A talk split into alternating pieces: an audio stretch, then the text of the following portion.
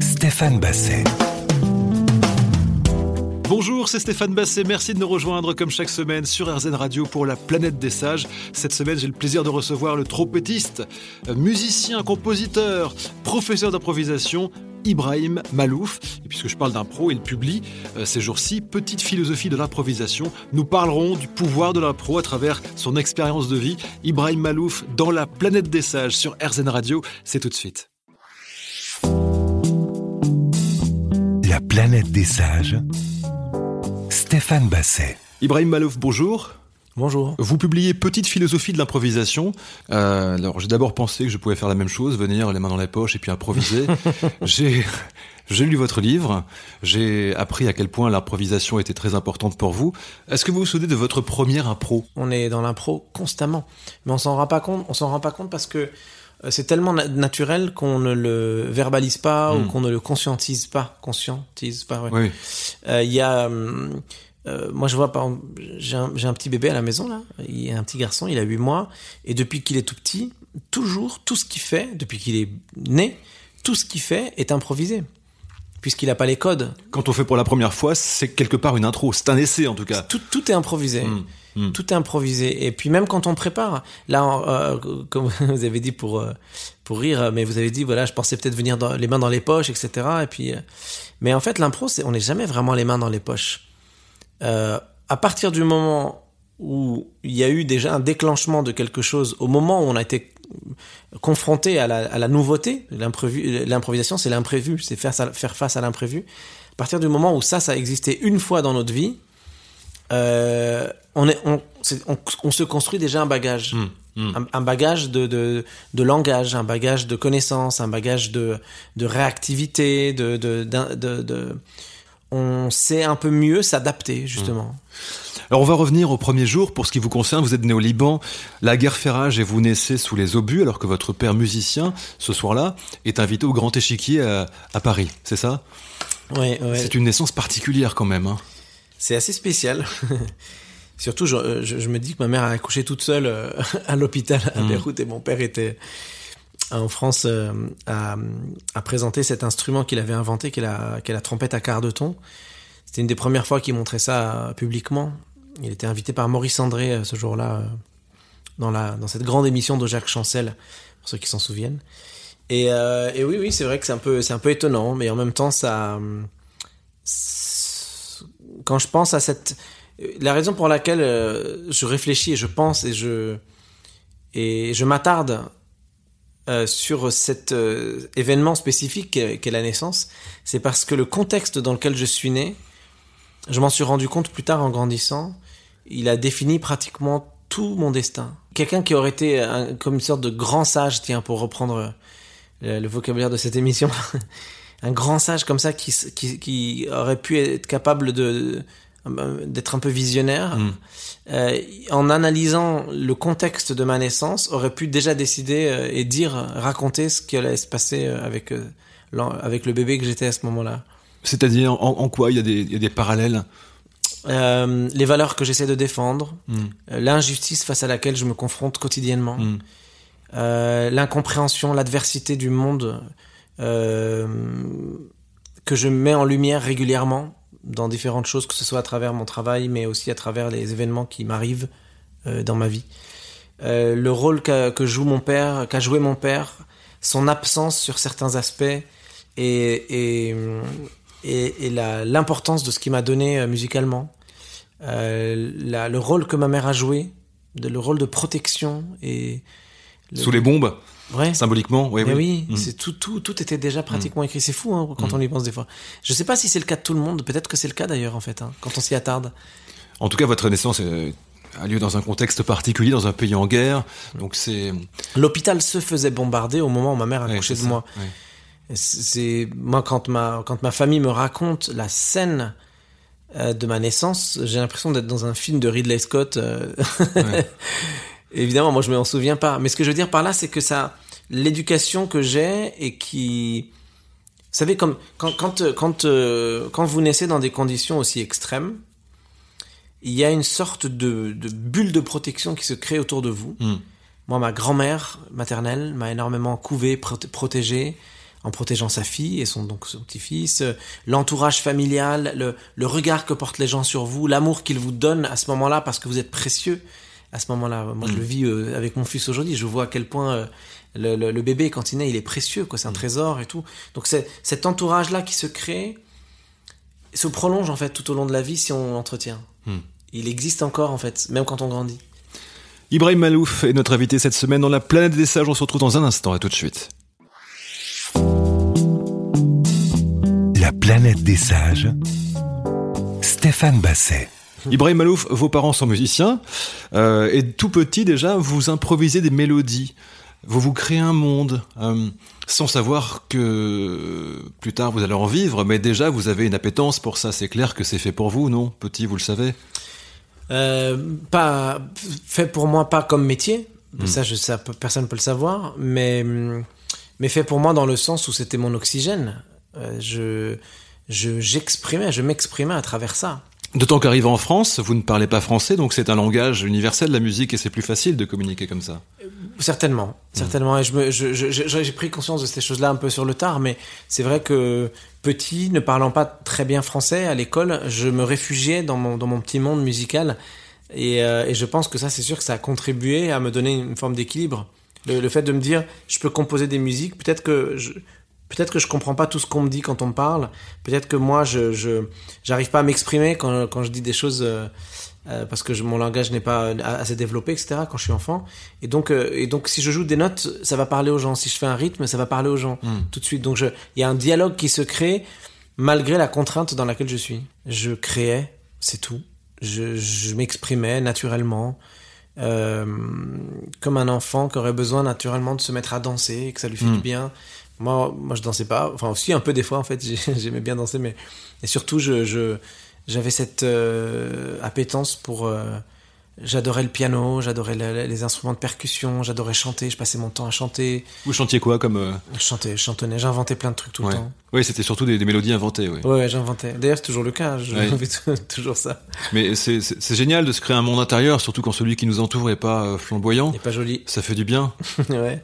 Bah c'est c'est ouais et puis en fait ça contribue parce que quand on quand on se construit un monde intérieur euh, dans lequel on est bien, on a envie de le partager avec les autres et parce qu'on se dit voilà, pas c'est nul d'être tout seul dedans. J'ai envie d'être j'ai envie qu'on soit tous euh, dans ce monde-là et tous qu'on profite de ça. Donc euh, je je je je fais en sorte que plein d'autres gens euh, aient envie d'être avec moi. Donc quand j'étais petit, invité mes potes à la maison et je faisais de la musique et je les, je les partageais avec eux. Ensuite, en grandissant, j'ai fait des concerts. Et puis ensuite, euh, j'ai eu envie de partager mes musiques en créant un label, etc. et en développant me- mes albums. Donc en fait, euh, l'envie en fait de, de, de communiquer avec l'autre, c'était surtout euh, de, partager avec lui ce monde magique dans lequel moi je suis. Mais la musique, vous ne l'avez pas apprise. Vous l'avez. vous êtes autodidacte alors? Les deux. Les deux. J- Les deux. J'ai, euh, je suis autodidacte dans le sens où euh, j'ai toujours créé de la musique natu- naturellement avec Mm. les instruments que j'avais sous les mains. Attention, quand je dis ça, euh, je dis pas que quand j'étais petit, euh, euh, j'étais un, je sais pas, un génie ou je sais pas quoi qui d'un seul coup euh, s'est mis du jour au lendemain à jouer euh, magnifiquement euh, du piano ou quoi. C'est pas du tout ça. Non, mais néanmoins très tôt, vous avez commencé à. Ouais, mais je, je faisais n'importe quoi. Je veux dire, j'improvisais n'importe quoi. C'était, c'était certainement pas très beau à entendre, à mon avis. Mais, mais j'inventais, j'inventais, j'inventais, j'inventais tout le temps. Et, et, et c'est cette, et c'est ce langage-là que j'inventais qui a fait de moi que j'étais, enfin, qui a fait de moi un musicien. Mais par contre, parallèlement, j'ai suivi euh, à partir de l'âge de 7 ans l'enseignement de mon père à la trompette, qui lui était un enseignement très strict, euh, très rigoureux, euh, qui correspondait à, l'enseignement de la musique classique.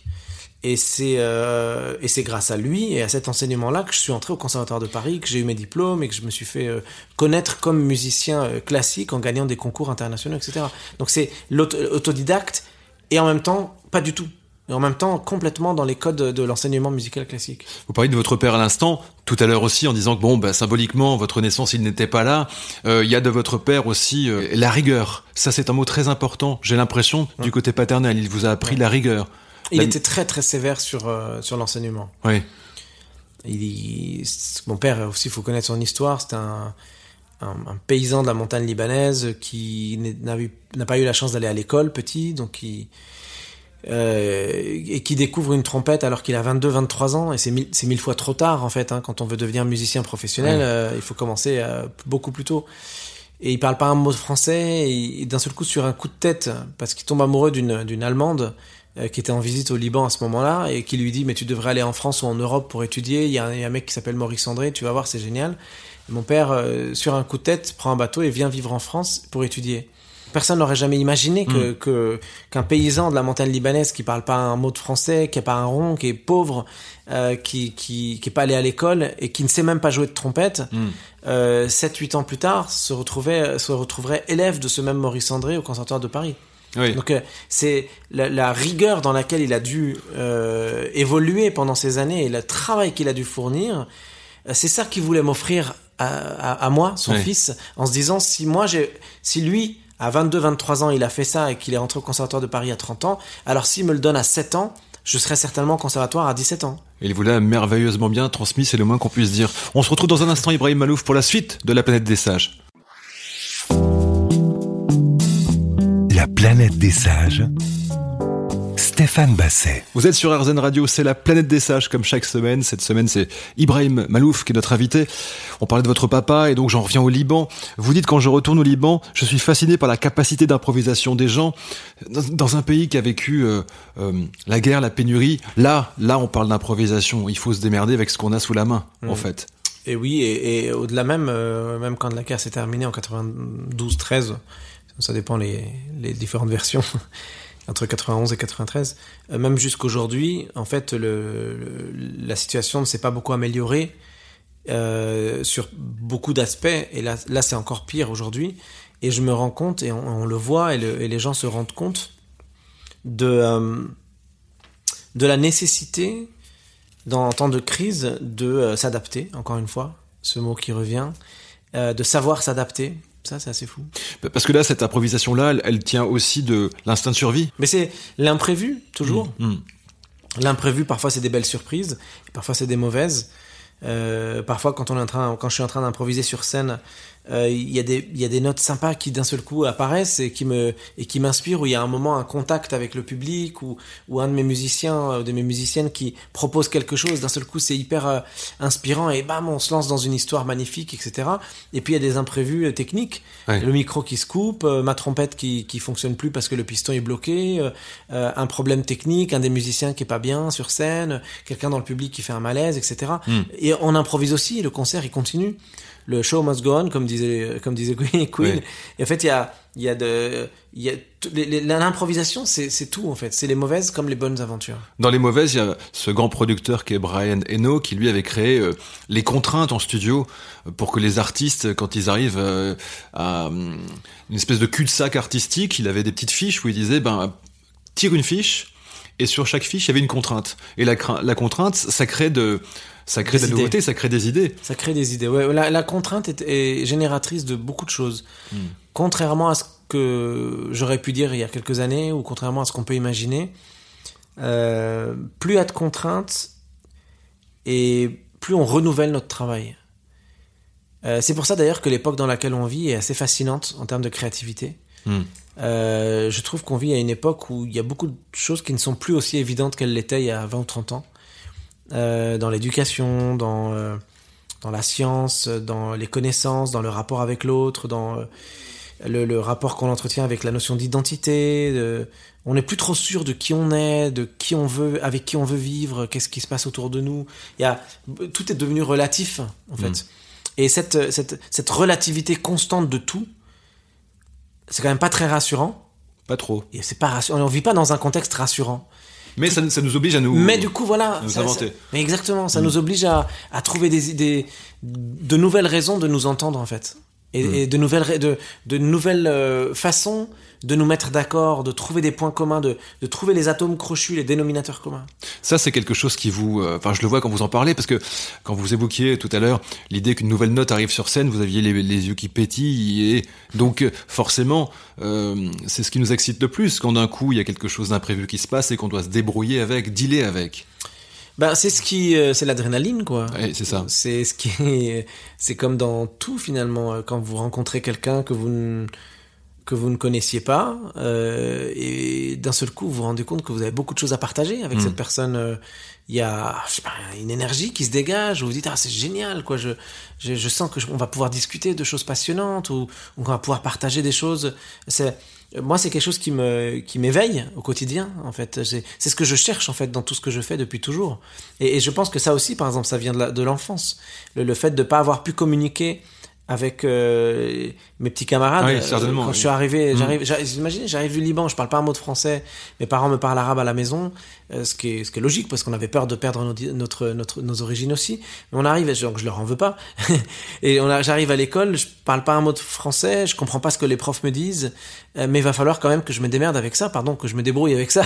Et donc, euh, il y a une frustration, mais de cette, de cette frustration naît une envie, l'envie de communiquer, l'envie de partager des choses avec les autres. Et, et- et du coup, c'est ce qui fait qu'aujourd'hui, je, euh, je, je suis insatiable quand il s'agit de contact avec le... Je donne des cours depuis que j'ai 17 ans, ça fait 25 ans que j'enseigne, Euh, je, je, je, je, je travaille dans tous les domaines qui me sont offerts euh, auto- enfin, régulièrement, que ce soit le cinéma, euh, les, les, les, les collaborations avec des chanteurs, des chanteuses, des moments d'improvisation, des, euh, des concerts, de- des, ense- des cours, des, des masterclass, des rencontres, des interviews comme aujourd'hui avec vous, etc.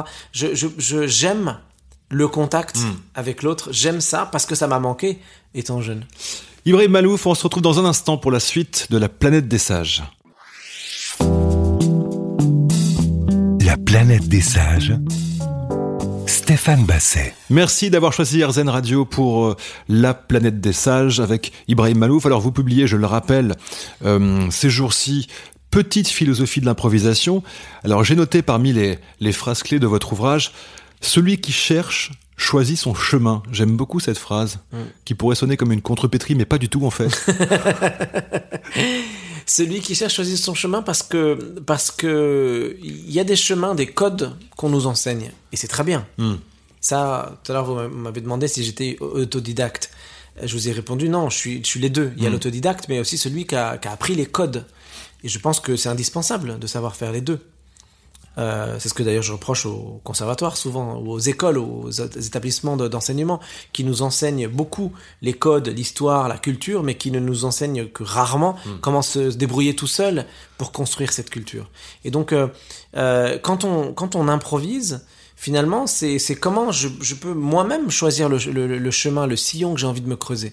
Je ne suis pas obligé toujours de suivre les codes de l'enseignement qu'on m'a donné. Si, on devait rester, si on devait, heureusement qu'il y a des gens qui inventent et qui changent les codes. Sinon, on resterait euh, encore comme au Moyen Âge aujourd'hui, quoi, voire même pire. Et il y a une problématique aussi, malheureusement, c'est quand, quand on est enfant, bah on fait des conneries, mais les conneries c'est c'est bon. Et plus on grandit, plus on nous, plus on, on a l'impression qu'on nous écrase dans un étau et qu'on nous fait rentrer dans un chemin qui est tout tracé. Il faut garder cette part d'enfance en nous et, et donc d'improvisation aussi, de se dire trompons-nous, expérimentons. Moi, je, je pense que le, le- le- c'est le compromis entre les deux qui est le bon équilibre. Euh, on peut pas dire à un enfant euh, fais tout ce que tu veux, invente et tu, te- et tu te trouveras tout seul. Mm. Genre, à un moment donné, il faut quand même lui donner un minimum de codes, de valeurs, de références, euh, d'histoire, d'expérience, euh, partager les expériences avec euh, cet enfant pour qu'il sache quand même ce qui s'est passé avant Oui, et savoir un peu vers quoi il peut aller et quelles sont les options qui s'offrent à lui ou à elle, ou enfin lui cet enfant. Et euh, donc et, en même temps, si c'est le contraire, c'est-à-dire si c'est l'inverse, si c'est euh, attention, tu dois absolument connaître tous les codes. Pour l'instant, tu ne dévis pas du tout du chemin. euh, tu dois absolument tout bien connaître et ensuite tu feras ta vie. Mais il va arriver à 20 ans, 25 ans ou 30 ans ou peu importe les études qu'il a faites, euh, il connaîtra parfaitement bien ses leçons mais il n'aura absolument pas la capacité de les adapter à Mm. la réalité du monde qui n'a rien à voir avec ce qu'on lui aura appris. Mm, mm. Le monde évolue tel- à une vitesse tellement dingue que tout ce que tu as appris depuis ta, depuis ta naissance jusqu'à tes 20 ans a déjà changé en fait. Ça c'est clair. oui. Ça a déjà changé. Mm. Donc, euh, donc si tu si t'as pas appris à t'adapter, malheureusement, je pense que tu auras du mal à, à vivre avec la société dans laquelle tu es. On va parler de, de, de vos idoles, ceux qui ont marqué votre parcours. Alors j'ai noté Michael Jackson, De La Soul, Miles Davis, Led Zeppelin. Ce qui est étonnant, c'est que euh, Um Kulthum, Ferouz aussi. Ouais, bah, vous, vous rajoutez des artistes qui sont encore dans une autre tribu musicale, j'allais dire, parce que entre De La Soul et Led Zeppelin, on n'est pas dans la même dans la même famille, mais la musique c'est la musique, quoi. Et dans votre parcours, on le voit, vous travaillez avec tous les artistes qui vous donnent envie de travailler avec eux, peu importe leur tribu. Mais oui, mais vous savez, moi quand j'étais au Conservatoire de Paris, j'étais en train de finir mes études et j'ai rencontré des musiciens, dont un euh, que j'adore qui s'appelle Vincent Segal, qui est un Mm. violoncelliste extraordinaire, qui me présente une chanteuse qui s'appelle euh, Lassa de Sela. Et de fil en aiguille, il y a un, un chanteur français qui s'appelle Vincent Delerme qui m'écoute et qui, et qui euh, me contacte et me dit Je voudrais que tu joues avec moi, euh, je voudrais que tu fasses une tournée ou deux, deux avec moi, machin. là, là. Et à l'époque, j'étais musicien classique. Et quand j'en ai parlé autour de moi, tous tous mes, mes camarades de- de- du conservatoire m'ont dit Mais qu'est-ce que tu vas aller faire avec Vincent Delerme Et et je leur ai dit Mais pourquoi pas? Où est le problème? Est-ce qu'il y a une hiérarchisation de la musique? Non. Pour moi, il n'y en a pas. Est-ce qu'il y a une catégorisation culturelle? C'est-à-dire que, euh, vous savez, pour moi, la musique, c'est une, c'est c'est la vitrine, la culture en général, c'est la vitrine de la société dans laquelle nous sommes. Si par exemple vous me dites, ah moi, moi les gens qui me disent, euh, peut-être vous, j'en sais rien, mais moi les gens qui, que j'entends me dire, oh là là, moi j'écoute que du jazz. Le reste, ça me, ça me, à la rigueur, un peu de musique classique, mais alors le reste, ça me parle pas du tout. Moi, ce sont des gens qui me, qui m'inquiètent. Bah oui, parce que une émotion, ça reste une émotion. C'est une émotion. Mm. Tu peux la trouver partout. Euh, c'est comme si tu me disais, ah non, mais alors moi je parle que avec euh, les Libanais euh, euh, de ma culture, ou les, ou les Français de ma culture, ou les Blancs, ou les ceci, ou les cela. Ah, les autres, moi je ne peux pas les comprendre. Mm. Ils sont trop différents de moi, je peux pas les comprendre. Pour moi, c'est exactement la même chose. Mm. Moi, je pense qu'on peut trouver des gens euh, très très différents de nous, qui ne parlent même pas la même langue, nous, qui, ne- qui ne sont même pas, qui n'ont même pas vécu dans la même culture que nous, par exemple orientale ou moyen-orientale ou occidentale, européenne, française, etc. Des gens qui viennent d'un autre monde et avec qui on peut tout à fait vivre tous les jours sous le même toit. J'en suis absolument persuadé de ça. J'espère. Voilà. Et, et ben c'est exactement la même chose avec la musique. C'est aussi pour ça que j'aime la musique. C'est parce qu'elle me prouve qu'avec ma trompette, et alors que j'ai jamais joué de musique indienne, ou j'ai jamais joué de musique gnawa, ou que j'ai jamais joué de musique japonaise, ou je ne sais quoi, je peux être face à quelqu'un qui joue cet, instru- cet instrument et cette musique-là, et partager avec cette personne-là un moment de musique et d'émotion, et, et on peut dialoguer alors qu'on n'est même pas capable de se parler euh, en français ou en anglais. Ibrahim Malouf, on se retrouve dans un instant sur RZN Radio. La planète des sages. Stéphane Basset. C'est la planète des sages avec Ibrahim Malouf. Alors, euh, on, on parlait de de musique. Il y a quelqu'un que vous avez rencontré brièvement, je crois, mais qui vous a marqué, c'est Serge Gainsbourg. Vous aviez 11 ans. Et cette rencontre euh, est assez mignonne dans votre ouvrage Petite philosophie de l'improvisation. Oui, c'est anecdotique, mais c'était, euh, je, je trouvais ça assez, euh, assez, assez étonnant comme rencontre. Dans la, la musique, c'est un, c'est un monde assez spécial. hein. On a, on a de la, parfois on a de l'admiration pour des gens, on sait pas trop forcément Mm. pourquoi. Non, mais là, Euh, là, là, il y a quelque chose. euh, c'est logique. Gainsbourg, euh, c'est le premier, euh, le premier à avoir samplé quelque part des airs classiques avant que le sampler n'existe. C'est le premier à avoir rappé, à avoir mis son nom. Name dropping son propre nom dans des chansons et il il n'a pas eu peur justement c'est pour ça que je vous en parle de faire tomber des barrières en disant musique classique la pop peu importe. Et vous partagez ce point de vue on en parlait tout à l'heure. En fait, euh, ce qui, ce qui est fascinant en fait chez Gainsbourg, parce que il- Gainsbourg est, un est un monument de la chanson française, mais à la fois il est aussi clivant. Il y a des gens qui vous disent moi je peux pas, euh, d'autres qui vous disent moi j'adore, c'est un génie, d'autres qui vous disent non mais il est hors de question de machin. Donc en fait, ce qui, est, ce qui est assez étonnant euh, chez Gainsbourg, c'est que c'est qu'il était, il était complètement libre. Cette manière d'être libre, de créer et d'avoir finalement eu, parce que c'était aussi son époque, euh, cette possibilité de faire tout ce qu'il voulait. Il n'y avait pas de restriction, alors qu'aujourd'hui il y en a beaucoup plus déjà. Aujourd'hui on peut plus faire ce que fait Gainsbourg, on peut plus faire ce qu'il a fait. C'est plus possible que ce soit même euh, éthiquement sur beaucoup d'aspects. Donc euh, et c'est normal et heureusement d'ailleurs. encore une fois la société évolue. Donc mais par rapport à son époque, par rapport à ce qu'il était lui, ce qu'il représentait, il a complètement défoncé tous les codes. Et il avait ce, positionnement de chercheur. C'est un chercheur. Il y avait plein de trucs à côté, hein, Jodassin euh, et plein d'autres artistes qui étaient là, qui faisaient les chansons comme on les aime, avec la mélodie, avec le thème, le refrain, tout le monde adorait, etc. Lui, il vient, il dit, moi, je m'en fous de tout ça. Je veux juste chercher, je veux essayer des choses. Et c'est ça que c'est ça qu'on aime en fait chez Gainsbourg aujourd'hui encore. Et vous citez également une, une phrase que j'aime beaucoup d'Einstein qui dit inventer, c'est penser à côté. l'évolution de l'art doit passer par cette recherche-là. Si tu penses pas à côté, donc tu, re- tu, tu fais que recopier. Moi, ce que je dis souvent euh, aux musiciens classiques qui s'évertuent, et ils ont peut-être raison parfois, mais à essayer de jouer les musiques exactement comme elles devraient être jouées ou comme elles étaient jouées à l'époque. Et c'est super de le faire. Mais imaginez euh, Jean-Sébastien Bach qui déboule quatre siècles plus tard, trois siècles plus tard, et qui vient et qui écoute des gens trois siècles ou quatre siècles plus tard jouer sa, sa musique exactement comme lui la jouait à son époque. Mais qu'est-ce qu'il nous dirait Il nous dirait, mais attendez, vous avez ça pas fait avancé 3-4 siècles, vous avez rien fait d'autre. Mais vous êtes où Vous- mais, Mm. mais, mais, mais moi, j'ai jamais copié sur ce que mes, mes prédécesseurs ont fait. Justement, euh, Bach était, était tout sauf un copieur. Il a, il a, il a inventé euh, une, une autre manière d'écrire. Il a inventé le- une manière de travailler le contrepoint. Il a... Ce que je veux dire par là, c'est que, euh, c'est que pour moi, il y a, il y, a, il y a ces deux écoles. Il y a la tradition et il y a l'innova- il y a l'innovation. Et, et un, un artiste, pour moi, devrait pouvoir être dans les deux.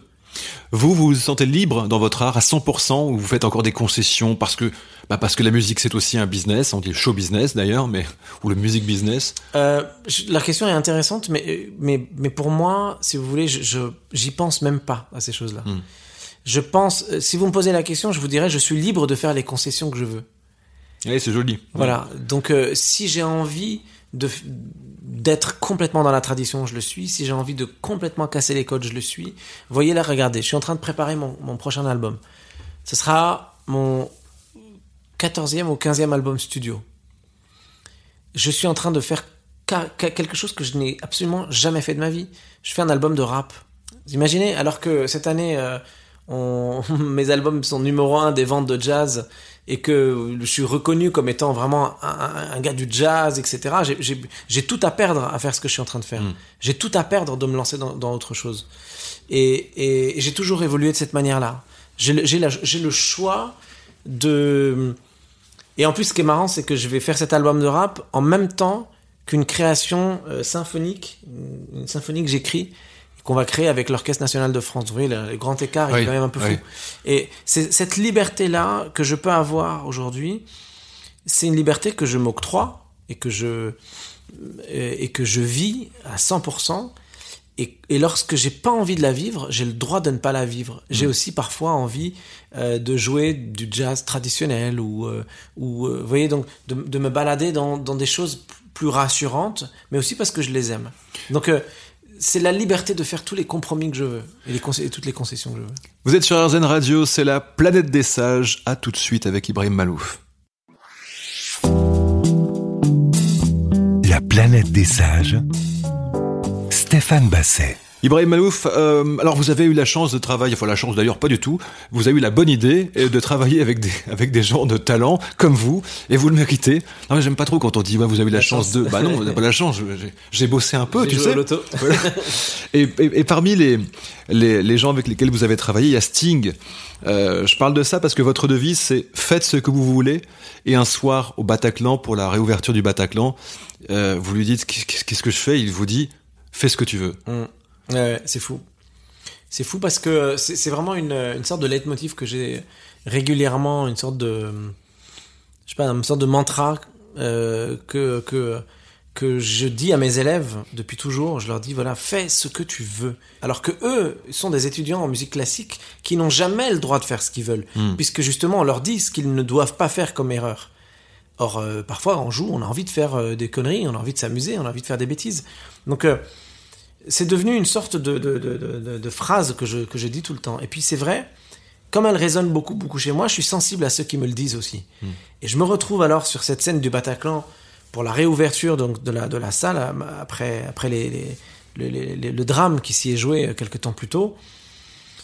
Et c'est Sting qui, euh, qui m'avait invité à jouer avec lui, et je savais pas trop ce qu'on allait jouer. Il, il m'avait pas dit quel morceau j'allais jouer avec lui, je savais pas trop ce que je devais jouer, etc. Il, il monte sur scène, je suis sur scène aussi, on est tout, avec tous les musiciens, et à un moment donné, je vais le voir, je lui dis, mais euh, Sting, tu voudrais que je fasse quoi exactement là? Il m'a regardé, il m'a dit, mais fais ce que tu veux. Et je lui dis, mais c'est fou quand même que un gars comme lui, finalement, pense un peu la même chose. Finalement, on est là pour faire aussi ce qu'on veut. Vous avez euh, aussi joué avec d'autres euh, grands musiciens. Il y a un passage dans le, dans le bouquin, j'essaie de me souvenir euh, de tête, où vous êtes avec Quincy Jones, il y a Stevie Wonder, et vous jouez sur scène avec Usher. Euh, ça, c'est magique, ce genre de moment, avec marrant. toutes ces, tous ces talents au même endroit.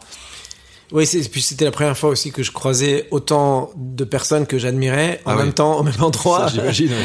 Euh, C'était à quelle occasion d'ailleurs? C'était l'anniversaire de Quincy Jones, il fêtait ses 85 ans. Ah et, bah oui. Et comme, euh, comme la, Quincy Jones m'avait proposé via sa boîte de, de- d'être mon management au, au, au Liban, j'allais dire, aux États-Unis, euh, j'ai commencé à les fréquenter depuis, euh, depuis quelques années et à, les, à les régulièrement les voir, etc. Et donc là maintenant, je, je travaille vraiment beaucoup avec eux. Et à l'époque, comme j'étais là-bas, ils m'ont invité à l'anni- à l'anniversaire. Donc il Mm. devait y avoir, je sais pas, 300, 400 personnes, grand maximum. Mais euh, parmi eux, ben, Steve Wonder, euh, Usher, Kamasi Washington, Herbie Hancock. Ouais. Vraiment, c'était un truc de, un truc incroyable. Et puis plein de publics qui étaient là pour profiter de ce moment-là aussi. Euh, Enfin, pas, pas un public, euh, personne qui a payé ses places. Enfin, des gens qui étaient invités, mais qui étaient pas des musiciens et qui étaient là pour faire la fête, quoi. Et donc j'ai vécu ce moment euh, comme une, bah, pour le coup, comme une vraie chance de, de me retrouver là. Et de partager un moment comme ça d'improvisation totale avec des gens qui avaient l'air tellement organisés dans leur musique et dans leur travail. Mm. Euh, J'aurais jamais imaginé euh, euh, que Usher, par exemple, qui est quand même une star du, du R&B, une sorte de mélange R&B et rap soul américain, qui fait des tubes depuis depuis des années, qui est un danseur assez extraordinaire, etc., qui et qui travaille dans une musique très formatée, très formatée pour la radio, pour la télé, etc., se mettent à improviser, à jammer et à inventer des trucs comme ça sur scène. Et je me suis retrouvé avec eux, je me dis, ok, j'ai compris. C'est donc ça, bien, le, le, le- c'est bien ça le langage, en fait. Alors, je vous reçois cette semaine pour votre livre Petite philosophie de l'improvisation. Qu'est-ce qu'on ne peut pas improviser dans la vie? Est-ce qu'il y a des choses avec lesquelles on ne peut pas euh, se dire l'impro va m'aider? Waouh. Oui, je pense, euh, d'ailleurs, je le dis hein, dans, le, dans le bouquin que, que l'improvisation a ses limites. Euh, tel que moi je vois les choses, si vous voulez, l'impro, tel que je la vois, c'est le dialogue. Le dialogue avec soi-même parfois, le dialogue avec l'autre, euh, le dialogue avec euh, la différence, le dialogue avec nos frères, nos sœurs, etc. Donc le, le, le principe même de l'improvisation étant le dialogue, si vous avez face à vous une situation dans laquelle il est plus possible de dialoguer, ben vous pouvez faire toutes les impros du monde, ça servira à rien. Hmm. Et, et, euh, moi, je me suis confronté à, à- à un certain nombre de situations dans, dans, dans, ma vie où, euh, euh, où je me suis dit, ok, là, là, je pourrais plus improviser, là, je peux plus rien faire. Là, là, là c'est la, la limite de ma, de ma théorie, de ma grande théorie sur l'improvisation. Là, il n'y a plus rien à faire. Je dois, je suis obligé d'interrompre cette, cette, ce dialogue que je cherche et d'attendre que ça s'ouvre tout seul. mmh. Voilà. On se retrouve dans un instant avec Ibrahim Malouf pour la dernière partie de la planète des sages. À tout de suite. La planète des sages. Stéphane Basset. Ibrahim Malouf, on termine généralement cette émission avec les questions sages. Euh, alors j'ai imaginé 200 questions, je vais pas euh, toutes vous les poser. Je- Ça c'était très radiophonique, les gros yeux. Oh, 200 ouais, je disais, oula. Non, non, vous choisissez un numéro entre 1 et 200, puis je vous pose une question. Waouh. Euh, entre 1 et 200, Oui. comme ça, au hasard. Oui. Je vais vraiment prendre n'importe quel chiffre au hasard. D'accord. 100. Le sang, votre couleur, la couleur de votre vie. Ah, waouh. Euh, on a le droit de dire le, toutes les couleurs. Non, je peux pas dire toutes les Bien couleurs. sûr, bah, je, je vous Une sorte punirai de pas. panaché de toutes les couleurs. Un Ouais. arc-en-ciel de couleurs? Mais oui, parce que justement, le, le, le, le fait de choisir une couleur, c'est comme choisir un, un style de musique Exactement. ou une boîte, etc. Donc, oh, j'aurais beaucoup, beaucoup de mal avec ça. Non, ce que j'aime, c'est vraiment la variété des couleurs. Une nouvelle question, nouveau numéro? Euh, 3 La rencontre que vous attendez. Alors ça peut être une rencontre privée, ça peut être une rencontre avec une personnalité, avec un artiste. Alors, je, je, je vais essayer quand même de répondre, hein, parce que, mais parce que c'est pas facile. Moi, j'ai jamais trop, euh, j'ai jamais trop rêvé de rencontres. C'est-à-dire, j'ai jamais, euh, je me suis jamais dit, ah, je veux absolument rencontrer un tel ou une telle pour travailler ou pour parler, etc. Ça n'a jamais trop été mon truc. Mais je sais qu'avec le cinéma, je travaille avec le cinéma depuis quelques années. J'ai quelques rendez-vous manqués et j'ai quelques envies j'ai envie de travailler avec. euh, Il y a des artistes que j'aime. Par exemple, j'ai rencontré Maïwen il y a quelques années et j'ai pas réussi à cliquer avec elle. Euh, j'ai pas compris, elle m'a pas compris, je l'ai pas comprise. Alors que c'est pour moi, je pense, la plus grande réalisatrice en France aujourd'hui. Voilà, par, si vous me dites que j'ai envie de rencontrer quelqu'un, Maïwen, j'ai envie de la revoir Oui. en disant merde, je me suis, j'ai du mal m'exprimer quelque part, il y a un truc qui a pas fonctionné. Bah, vous vous êtes rencontrés mais pas trouvés. On s'est, ouais, on s'est rencontrés mais pas trouvés. Et pourtant, j'avais demandé vraiment à la voir euh, pour pa- papoter avec elle, lui proposer un projet, etc. Puis, euh, puis ça, ça, l'a pas fait.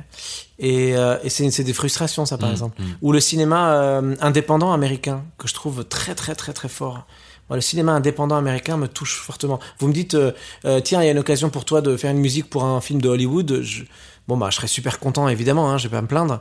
Mais ça me ferait pas vibrer parce que je sais qu'à Hollywood, ça va être une commande, euh, qu'on va me demander un truc super précis, qu'on va me donner beaucoup d'argent pour le faire. Je serais très content parce qu'il y aura l'argent, mais qu'au final, je me serais pas éclaté parce que j'ai rien inventé, en fait. La liberté, l'improvisation, dans ce cas précis, il y en a Elle pas n'existe beaucoup. pas trop. Non, non, elle n'existe pas trop. Mais par contre, euh, un, un réalisateur indépendant comme Ken Loach ou euh, comme, euh, je sais pas, je sais pas citer d'autres Une noms, musique mais- comme euh, un, un film comme Juno ou Little Miss Sunshine, par Ah, exemple. voilà, exactement. Ce Ouais. genre de films, exactement, qui sont des, c'est un art très très américain, Mm. très spécifique à la culture américaine.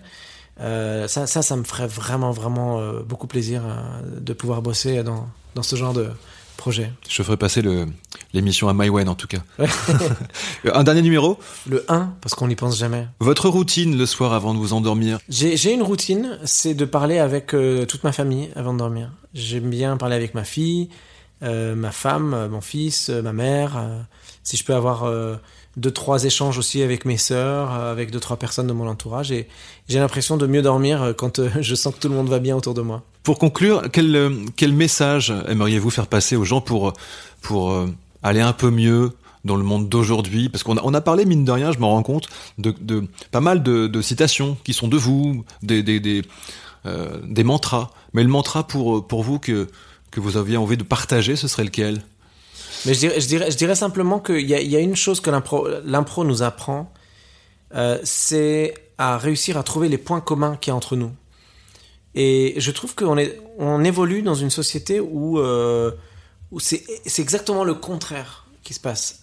Quand vous ouvrez vos réseaux sociaux, par exemple, le réseau social ne va vous proposer que des choses qui correspondent à ce que vous êtes, à qui vous êtes et à ce que vous avez déjà vu. Ce qu'on appelle les recommandations. Les recommandations. Mm. Euh, Aujourd'hui, euh, socialement, euh, si vous correspondez à telle image, alors vous êtes intégré dans tel groupe. Si vous correspondez correspondez à telle image, vous êtes dans tel groupe.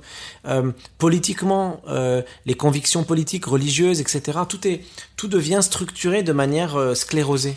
Et moi, je pense que l'avenir, c'est pour moi, en tout cas, c'est comme ça que je le vois, la solution pour ré- régler ce, climat qui, qui pour moi est assez anxiogène, c'est de fonctionner à l'inverse total. Euh, quand vous êtes quelqu'un qui vient d'une communauté XY, allez à la rencontre de l'autre et essayez de trouver. Vous allez voir qu'il y a des points communs en fait. Et quand ces points communs là, on arrive à les relier, on, je pense qu'on arrive mieux à vivre les uns avec les autres et je pense qu'aujourd'hui c'est quelque chose qui est beaucoup moins évident.